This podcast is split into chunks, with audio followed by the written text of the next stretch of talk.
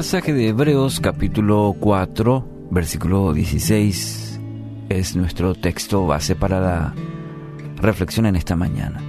Dice, así que acerquémonos confiadamente al trono de la gracia para recibir misericordia y hallar la gracia que nos ayude en el momento que más la necesitemos.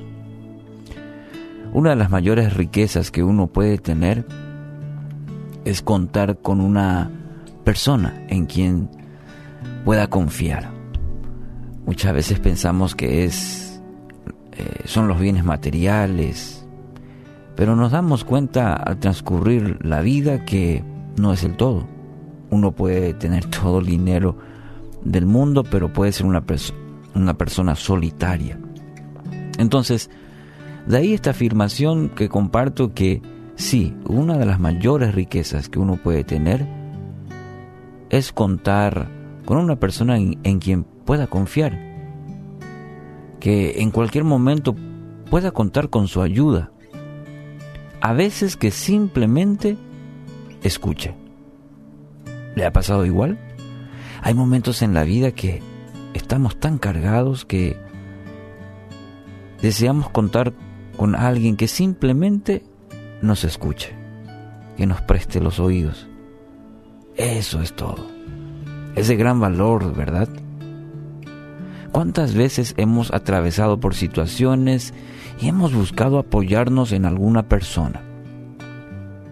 A mí me ha pasado. Quizás usted hoy está en busca de que tan solo alguien le brinde un poquito de su tiempo para que pueda escucharle. Mire, Dios anhela que usted se acerque a Él y pueda derramar su corazón, contarle todo lo que hay en su corazón. A veces buscamos y inclusive a veces pasamos por experiencias con personas que nos han defraudado y en vez de contribuir han dañado más nuestro corazón. Entonces nos cerramos y decimos, nunca más he de contar cómo me siento. Bueno, quiero decirle en esta mañana que Dios anhela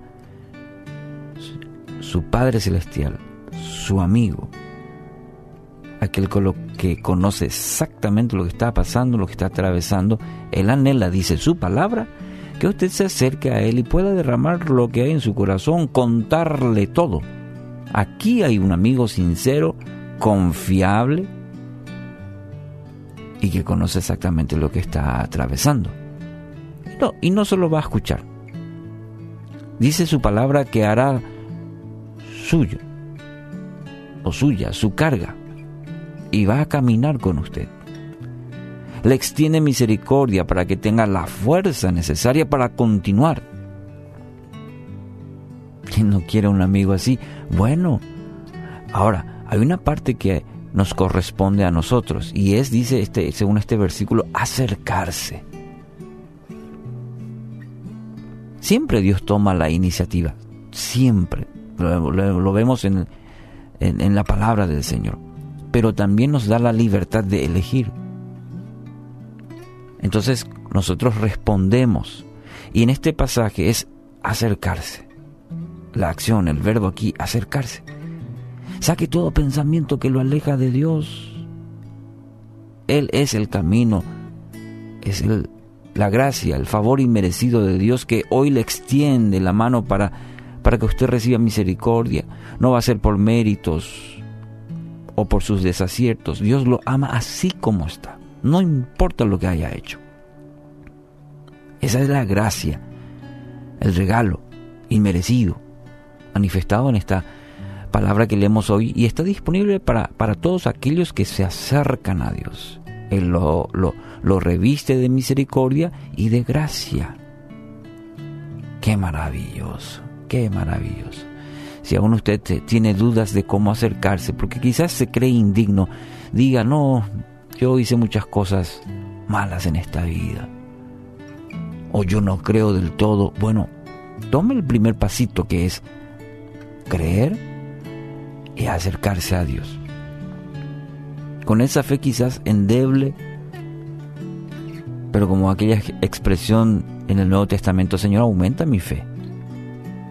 Hágalo sin ninguna reserva, con franqueza, confiadamente. Es el trono de la gracia, no del castigo, de manera a obtener misericordia por lo pasado, gracia para el presente y el futuro. Recuerde que la oración es la forma en que nos acercamos a Dios confiadamente. Acuda al Señor. Preséntese en oración sincera. ¿Qué le parece? Aléjese del pecado y viva a partir de hoy en la gracia que su Padre le ofrece. Entonces hoy, acérquese, acérquese confiadamente a Dios. En Él encontrará la gracia y la dirección para seguir adelante.